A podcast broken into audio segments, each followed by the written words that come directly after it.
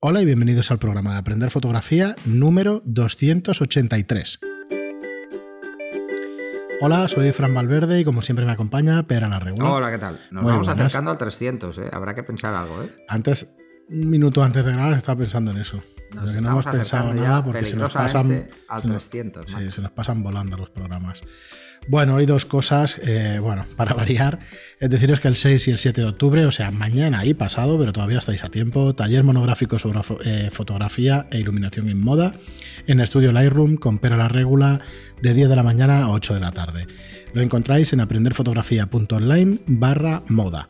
¿Vale? Animaros a veniros y, y nada, nos vemos aquí mañana los que vengáis. Y más cositas, el tema de los cursos online, que tenemos también en aprenderfotografía.online, barra cursos, donde os podéis apuntar a 10 euros al mes y, tener aquí pues todos los cursos que tenemos ya disponibles, que a fecha de hoy deberían ser 16. 16 cursos. Hoy y mañana colgaremos dos, o sea que, tendréis 16 cursos. Eh, ya no los acabáis en un mes, o sea que igual tenéis que pagar 10 y 10 euros, 20 euros, porque porque dan, son muchas horas de fotografía, de verdad. ¿eh? Y tienen, eh, son densas las clases, requieren varias visualizaciones. Bueno, el, que sepa ya igual refresca conocimientos y no necesita tanto, pero creedme que, que, valen la pena y que están ahí, echarles un vistazo. Y nada, que no hay, eh, no hay permanencia, o sea, pagar los 10 euros el primer mes y el siguiente te borras y ya está. Y ahora empezaremos ya dentro de poco con los cursos más avanzados. Iluminación en exteriores. tenemos ganas de meterle mano y, y, bueno, yo estoy acabando también el de convertirte, como convertirte cómo pasar a ser fotógrafo profesional, que nos quedó una pregunta del otro día que se me pasó, del miércoles, que ahora comentamos. Vale. Y, poco más, vamos ya con el contenido del programa, que es eh, pues vuestra pregunta, como os digo, de Jorge HDME, que nos dice, esto sí que es difícil, ¿podrías recomendarnos, se refiere a eso, cómo convertirse en fotógrafo profesional? Sí, sí es difícil, sí. Nos dice, ¿podrías recomendarnos alguna lectura asequible sobre estos temas para los que estamos totalmente ajenos al mundo empresarial? Eh, primero, mm, no me gustaría recomendarte nada de eso porque casi todo es bastante, bastante malo, eh, por llamarlo de alguna manera. De todas formas, en el curso comentaré alguna cosa, o sea que ya me lo guardaré y lo ofreceré también aquí en el podcast y eso para que lo sepáis. Y por otro lado, pero dejadme que haga un filtro porque es que hay, varias cosas que hay que tener claras antes de plantearse ser profesional de nada. Que es lo que trato, ¿eh? realmente. Lo primero y lo más doloroso es tener muy claro cómo funciona el tema fiscal. ¿Qué modalidad de empresa quieres hacer? Nos pregunta, ¿crees necesario contar con asesoría fiscal profesional al iniciarse como autónomo? Muchas gracias, Fran. A ver, sí, veo necesario contar con asesoría fiscal si no tienes ni idea. Los primeros años, dos, tres, cuatro años. Una ah. vez hayas empezado, ya sabes. más, que nada porque hay que seguir una serie de requisitos. Efectivamente. Como, como autónomos son muy fáciles. Eh, los puedes llevar tú solo. Sí. Lo que pasa es que tienes que ir cada tres meses, a hacer la declaración de IVA y tal, y eso, si lo haces tú, tienes que hacerlo bien. Yo os, eh, lo veréis en el curso, pero ¿qué os recomendaría? Hacer los cálculos para decir, es que necesito estos 200 euros para la asesoría mensual. Eh, Intentar generarlos. normalmente te cobrarán menos. Te cobran, ¿eh? menos, Puedes encontrar gestores, porque ya no es una asesoría, simplemente que te hagan la gestión. Entonces, que te hagan el 130 y que te hagan un par de. Bueno, básicamente es eso: es coger las facturas, sacar el IVA. Y ya está. O sea, es muy sencillo. Si lo que haces es una SL ya es un poco más complicado porque hay que llevar un libro contable, etcétera, etcétera. Que tampoco es difícil, ¿eh? Mm. Pero esto es lo primero. Tener claro esto cómo se lleva. Yo te diría que sí. Si que tienes un gestor, por lo menos un año, un par de años, y cuando sepas ya cómo va. Los gestores llevan esto como churros porque hacen cientos cada gestoría. Mm. Y eh, la verdad es que, como se dice aquí, son favas contadas. tener claro, aquí no, yo jamás, o sea, de verdad he visto de todo, ¿eh? Creedme que he visto de todo, y si no me creéis no pasa nada, pero he visto de todo, de todo, ¿eh? Pero no os recomiendo para nada que estéis sufriendo toda la vida por no pagar impuestos, es absurdo. O sea, tenéis que tener un negocio que dé como para pagar impuestos. Si no, olvidaos del negocio, o por lo mm. menos tomaoslo de la manera que no os vaya a quitar la salud, porque esto es terrible. Estar sufriendo por una inspección de Hacienda, sabiendo las trampas que haces no se lo recomiendo absolutamente a nadie. No. Eh, Además, un gestor te dirá cuánto te la juegas. Sí, Por ejemplo, eh, si quieres pasar la gasolina para desgravar el IVA. Bueno, pues que, sepáis, que sepáis hasta dónde. Claro. Es aceptable. antes se podía el 100% del IVA, ahora solamente el 50%. Mm. Y lo sé porque lo acabo de preguntar, porque yo realmente fiscalidad no sé. Además, ha subido la cuota autónoma a 2,78,87. O sea, esto sí que toca los huevos. Sí. ¿Mm? Bueno. Entonces, piensa que, cada mes vas a tener una serie de gastos fijos. Mm, al margen de las amortizaciones que estés haciendo por pagos aplazados de equipo que compres. Todas estas cosas, si te las lleva un gestor, mucho mejor porque no te pasarás en los plazos de, amortización y luego no tendrás una revisión porque te dirán, oye, que has amortizado de más. Yo, mm, de este verdad, el estudio lo he llevado yo, la contabilidad la he llevado yo del estudio, he llevado contabilidad de hotel, he llevado contabilidad de un montón de sitios. Dedicaros, si es un hotel, a vender habitaciones. si sois fotógrafos, dedicaros a hacer fotos. Además, eh, mm, si, te vas a hacer, evidentemente, autónomo, porque si no estás en la reta, es que te puedes meter en problemas. Eh, pensar que existen tarifas planas para nuevos autónomos. Y el primer año me parece que son 50 euros al mes. O sea que esto hay que saberlo. Si no estáis al corriente de todos estos temas, pues os los vais a perder. Vais a ir, os vais a dar de alta y nadie os va a decir, oye, te cobro menos porque eres tu primer año. No, tú has pedido un alta y como no te has acogido ningún plan, pues mierda, te lo comes con patatas. Entonces, eh, incluso para cosas muy sencillas, ¿eh? pero lo bueno es que te lo haga un gestor y que te lo haga, eh, que te vaya explicando lo que va haciendo. O sea, que te diga lo que hay que hacer y tal, y así tú vas aprendiendo. Al cabo de un par de años lo, haces tú solo si quieres. ¿Por qué? Porque hoy en día es más fácil que antes. Antes que había que ir a Hacienda, hacer la declaración, presentarla y tal. Ahora es telemático. Lo puedes hacer telemáticamente, lo puedes hacer desde tu casa. Bueno, tendrás que llevar un cierto control. Las chorradas estas de los números de factura consecutivos y todas estas historias que se hacen es lo menos importante. Eh, al margen de eso. Sí, pero es que yo he visto en, inspecciones de Hacienda, pero como te haya saltado las facturas, te cogen la facturación media, te la calculan y te la meten, ¿eh? Aunque sea un error, ¿eh? Y a punto, ya puedes reclamar a donde quieras. O sea que intentad de verdad, si soy fotógrafo... hacerlo, hacer bien, o sea, el epígrafe que sea el correcto. No, sé, eh, Es más, antes había que pagar por, por tener un epígrafe, ahora no. Mm.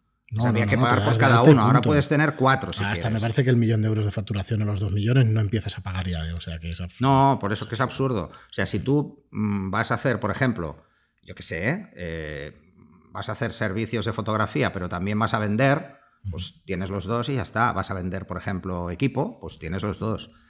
Es depende. Bueno, yo lo que quiero decir con todo. Si ya tienes otro trabajo y has quedado en paro, capitalizar el paro cómo hacerlo. Esto, si no vas a través de alguien que te eche una mano, hay, que hacer, hay que hacer eh, un plan de empresa, que es una chorrada, pero hay que hacerlo. hay que, documentarlo bien, hay que hacer los cálculos, hay que enviar números, o sea, hay que tenerlo bien hecho y ya está. Yo lo que quiero decir en definitiva es que gastes ese tiempo en vender tus fotos y dejes al que sabe contabilidad que haga la contabilidad. Y tú liarte a vender fotos. Esto es lo que tienes que hacer. Mm. Y tienes clarísimo. Pero bueno. Eh, Además, que te conviene en, función del tipo de negocio que tú estimes. ¿eh? Porque te puede convenir ser autónomo o te puede ser, ser autónomo societario porque te interesa más hacer una SL eh, si os juntáis más de uno o cosas de estas. Bueno, es que hay muchas opciones. Una coña estúpida. Lo único que le saldrá cuenta es si sale de contable y se mete a fotógrafo. Entonces sabrá de qué va y lo hará sin ningún problema. Pero entonces puede hacer una sociedad fotográfica y llevar la contabilidad del resto de, sus compañeros. Efectivamente. Que eso, eso lo probamos a hacer y no, no en este país no. Es difícil. Es que todo el mundo quiere. Eh, yo me lo guiso, yo me lo como. Pues no funciona. El yo me lo guiso, yo me como para absolutamente todo es complicadísimo. Pero bueno. Sí, eh, lástima que aquí no, no se creen sociedades limitadas entre varios profesionales. No se acostumbra. Pero, pero esto sería la solución, porque entonces distribuyes los costes. Cuesta lo mismo mantener una sociedad para unipersonal que una sociedad para varios. O sea, cuesta lo mismo. Ya, pero es que todo el, capital social es el mismo. Todo el mundo intenta, todo el mundo mete la mano en la caja, es que es terrible aquí, es, muy difícil. Es un tema de control, es un tema de... Claro, es muy difícil, ¿eh? es muy difícil porque también entra dentro de lo que es el tema de la confianza, ¿eh? con quién montas una sociedad. Es como irte de viaje. es muy difícil irte de viaje y pasártelo bien con todo el mundo, es casi imposible. El primer día bien, pero luego... sí. Muy bien, y nos dice también Jorge, dice, me habría gustado más, eh, con respecto a las recomendaciones de equipo de Linkrom, dice, me habrían gustado más los Profoto. Tengo un par de flashes de la, de la marca que no habéis nombrado, los Fotix de 500 y de 360 vatios, y puede decir que me han ido muy bien durante más de un año. Eh, un saludo y muchas gracias por compartir vuestra sapiencia. Sí, sí, sí, te pueden ir perfecto. Es una buena marca. Eh, lo que pasa es que no puedo hablar mucho de Fotix porque creo que los he probado dos veces. Entonces me parece que sería un poco excesivo. Si tenemos unos Fotix aquí para probar, eh, encantados de la vida, a probarlos y decirnos y deciros nuestras impresiones. Que esto es, esto es lo que vamos a empezar a hacer ya. Mm, de hecho, ya lo estamos empezando a hacer con el Inchrome, que hasta ahora solo lo estábamos haciendo con Profoto, pero lo vamos a hacer con más. Incluso lo haremos también con, equipo fotográfico, con cámaras, objetivos y tal. Sí, ya lo iré viendo. Desde una visión rápida, ¿eh? para que tengáis una idea de, cuáles son las sensaciones. Lo hemos hecho con objetivos, porque hemos hablado de muchos objetivos en el podcast. Lo que pasa es que hemos hablado sobre todo de Canon y Nikon, cámaras de objetivos, porque son los que tenemos. Y, ya está, pero lo haremos con más equipos de iluminación. Y pasamos ya al comentario de Vivelar, a la pregunta que nos dice, muy interesante, para exteriores, ¿qué recomendaríais? ¿Sería para prebodas o bodas? Kit Linkrom. Y creo que esta sí que hemos estado mirando, ¿no, Pera? De, sí. El tema de kits y todo eso para recomendar. A ver, eh, si vas a hacer bodas y prebodas, o sea, prebodas y posbodas, porque la boda en sí es mucho más fácil hacerla con, un flash de zapata, y eso cualquier fotógrafo de bodas te lo dirá también y tú si ya haces fotos, pues lo mismo. Si lo que quieres es un equipo portátil de exteriores con suficiente potencia como para poder jugar a pleno sol, porque las bodas empiezan en primavera, pero no acaban en todo el año, siempre hay. Y en verano hay muchas, entonces es mejor que tengas un extra de potencia por si es necesario. Con una cabeza de flash suele ser más que de sobra, pero si lo que quieres es tener un kit para tener dos cabezas y poder jugar más, pues eh, yo el que, el que he estado viendo por precio, porque es quizá de los que están más ajustados por, por calidad-potencia, eh, son los Elinchrome LB500 TTL. De entrada son TTL y vienen dos cabezas con un generador y el generador es, con batería, eh, con la bolsa de transporte y todo lo demás. estamos... esto está sobre... no llega a 2.000 euros, son 1948. Eh, y tienes, pues eso, dos cabezas de 500 vatios, una batería, un generador, los cables y, eh, bueno, el sistema de radio es el, del Incrom. O sea, si ya tienes unos Incrom, ya no lo necesitas, porque ya es el mismo sistema, es el Skyport. ¿Cuál es la ventaja? Eh, la ventaja de este equipo. Este equipo puedes trabajar en HSS. Puedes disparar en alta velocidad usando TTL. O sea, si quieres simplificarlo al máximo, lo puedes, eh, lo puedes hacer directamente. No tienes ni, ni que por qué estar haciendo mediciones si no te apetece. Luego, eh, claro, pesa poco. Son dos kilos y medio todo el equipo. O sea, el generador pesa, un poco. O sea, la batería del generador no llega a los dos kilos y medio. O sea, que las cabezas no pesan prácticamente nada, porque no hay, no hay un generador en las cabezas, es simplemente una antorcha. Puedes usarlo en, tanto en estudio como en exteriores, porque tienes carga activa. O sea, puedes estar cargando mientras estás disparando. O sea, te sirve como equipo de estudio. Y luego, evidentemente, todos los componentes del Inchrome son compatibles. Así que. Y luego el, TTL, pues eh, tienes compatibilidad Tienes el disparador tanto para Canon como para Nikon, Sony, Olympus, etc. ¿no? Eh, ¿Qué más?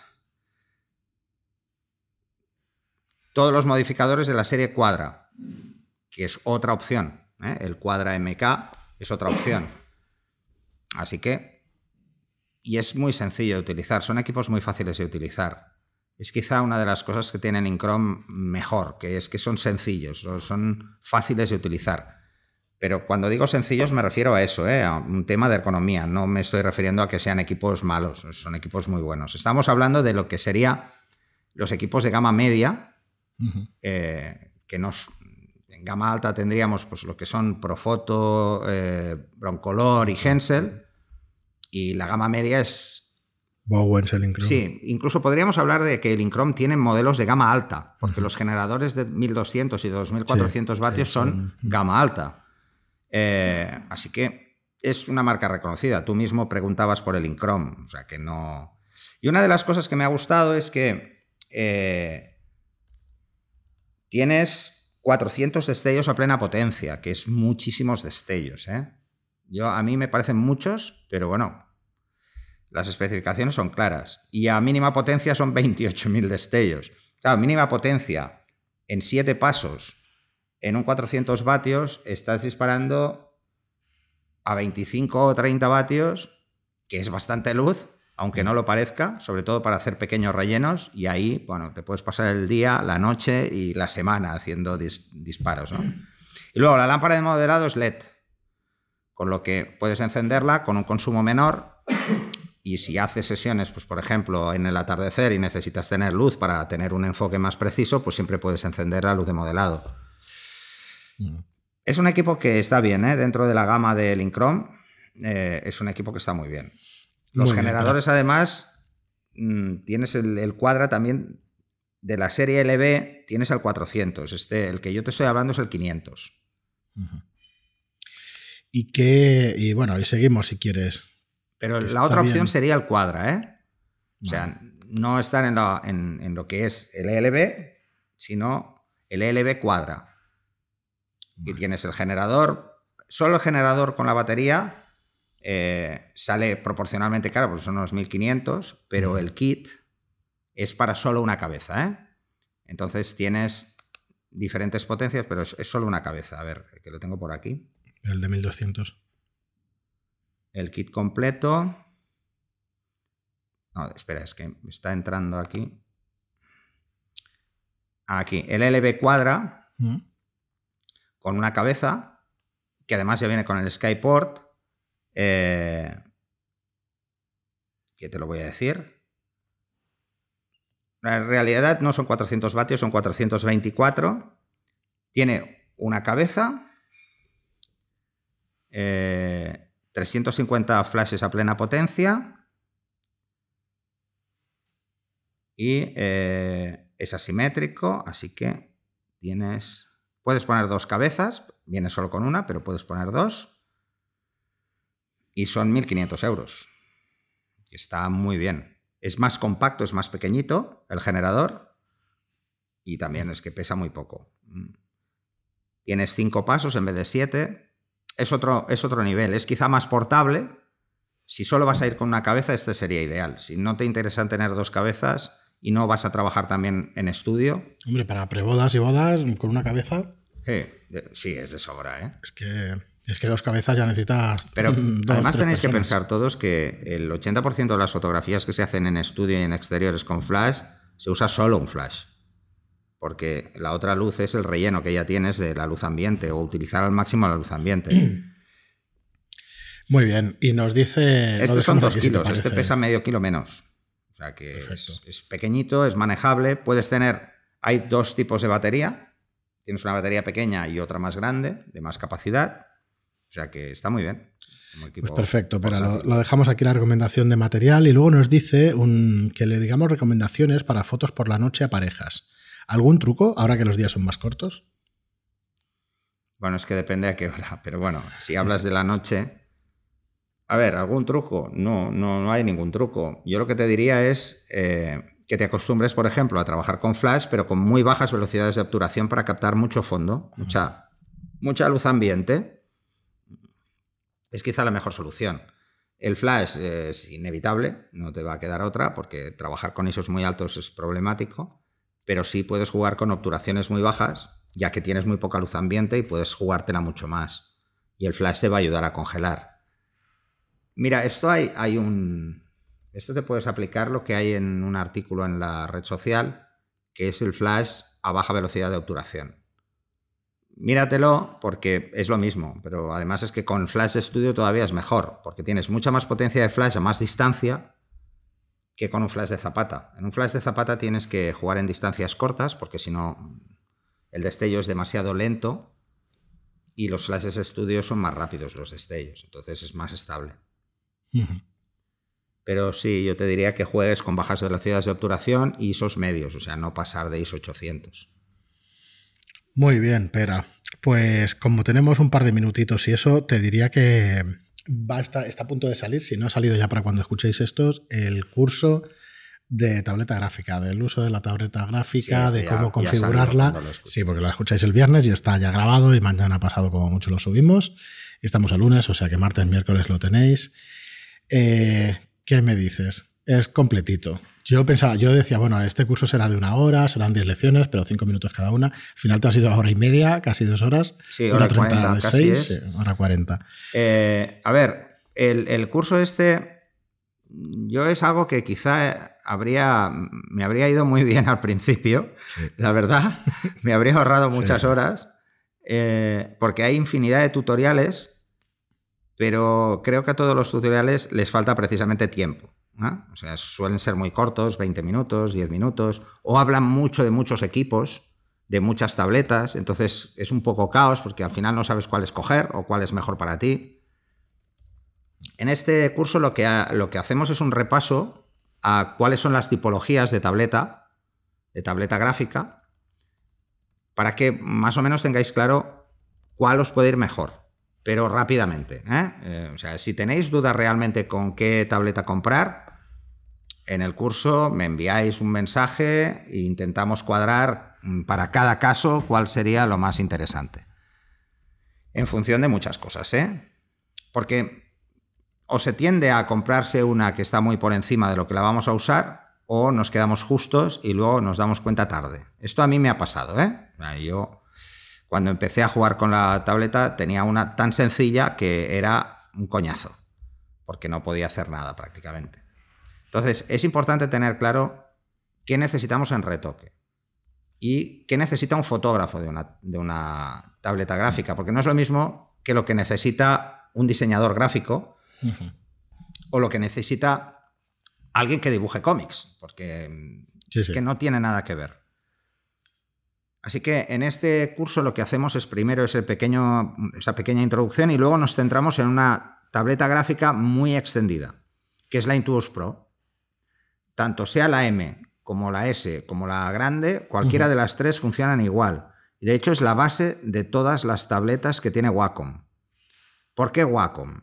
Porque el 80% del mercado es Wacom, hoy por hoy. Eh, y te diría que el 95 o el 90% de los fotógrafos tienen Wacom. No se van a otras marcas. De hecho, hay tres marcas principales: Wacom, una que es coreana y una que es china. Sí, sí, pero Y tiene una penetración en el mercado muy pequeña, proporcionalmente con lo que es Wacom. Luego Wacom tiene mucha variedad de productos, o sea, puedes buscar uno que se ajuste exactamente a lo que tú necesitas. Eh, bueno, llevan la delantera, son muchos años ya. Entonces son muchos años haciendo tabletas. Entonces nos centramos en esta porque es quizá la base de otras más modernas y la que más se parece a la competencia. La competencia, estas, estas otras marcas han cogido como, mm, no sé, como dónde compararse con la Intuos Pro. Porque realmente es la que ofrece mm, a un precio más razonable servicios como muy profesionales, ¿no? Las eh, Wacom Intuos están entre 150 y 500 euros. Sí, sí, tienes un montón. 150 está la pequeña entre 150 y 200, 350, 400 la mediana y 500 la, de 500 o 550 la grande. Entonces, lo primero es cuál de las tres me interesa. ¿eh? Yo casi siempre descarto la grande porque es muy grande. Y luego vemos cómo, desde cómo configurarla, cómo crear funciones, cómo poner las express keys, cómo cómo hacer para, para que sea más ágil. Eh, y una de las cosas que os digo a todos, si nunca habéis probado una tableta gráfica, empezároslo a plantear ya. Que cuando veáis el curso, vamos. Porque está súper bien. Porque dibujar con el ratón, por muy acostumbrado que estéis, yo me he pasado mucho tiempo con el ratón, se pierde mucho tiempo. Y cuando hablamos de mm, no solo de dedicarnos profesionalmente, que tenemos que reducir costes y el tiempo es nuestro coste mm, más difícil de bajar, si vemos lo que tardamos en retocar con el ratón y en retocar con la tableta, os daréis cuenta que la diferencia es abismal. O sea, si con un ratón os podéis pasar dos horas, no es por exagerar, para hacer exactamente lo mismo con un ratón, os pasaríais ocho. Sí, sí. Sin, pero eso como mínimo. Si además lo que queréis hacer es un retoque profesional y tirar mucho de Dutch Born, pues peor. Todavía peor. Este, esta diferencia se incrementa mucho más. No hablamos sobre todo de retoque en Photoshop. Aunque sean cosas muy simples, podéis bajar vuestros retoques de 30 minutos de ahora, un aficionado medio está a 30 minutos, 40 minutos, podéis bajarlo a 20 haciendo tres veces más cosas. O sea, es, así de, exagerado. Muy bien, nada, pues nada, pero que quería que lo explicaras un poco porque lo acabas de terminar el curso, está muy fresco y la verdad es que me ha parecido una pasada que le hemos pegado un vistazo antes. Ojalá, ojalá yo me hubiese encontrado mm. algo que me ayudara a configurar y me evitara los pruebas de error en algunas cosas de configuración. Por ejemplo, eh, muchas tabletas tienen el touch para jugar con el touch, para usarlas como si fuera mm, un trackpad de estos, ¿no? A mí el touch, por ejemplo, en Photoshop es absolutamente desaconsejable por, para mí, ¿eh? por mi experiencia, porque hay funciones que van mucho más rápido, como el touch ring, es mucho más rápido pues, para jugar con el zoom, para incluso desplazarse es muy fácil. Entonces, ese tipo de detalles son los que casi nadie explica. O sea, te explican lo que hace, pero a la práctica, entonces eh, no lo ves y no lo tienes claro y no tienes claro cómo es el trazo y si tienes que apretar mucho, si tienes que jugar más con la opacidad o menos, ¿no? Entonces este curso es un poco complementario a cosas que yo digo en el de Photoshop y que no se ven. Porque aquí lo que tenemos es una cámara enfocando a la tableta para que veáis lo que voy haciendo. Y todo lo que vas Y entonces ahí el movimiento natural se ve y se ve que es más claro. Muy bien, Pera. Pues nada, hasta aquí el programa de hoy. Echarle un vistazo a nuestros cursos, aprenderfotografía.online, barra cursos y allí los veis todos. Eh, recordad 10 euros, al mes. Y si os gusta nuestro contenido y queréis darle difusión, pues la mejor manera de ayudarnos es con una reseña de 5 estrellas en iTunes y con un me gusta o un comentario en iBox. Desde la plataforma que utilicéis, pues hacer esto y será con lo que más nos ayudéis. Solo un apunte. Dime. Si usáis la tableta, el ratón cada vez lo usaréis menos hasta que desaparecerá de vuestra mesa. Muy bien, Pera. Pues nada, hasta el siguiente programa. Hasta el siguiente.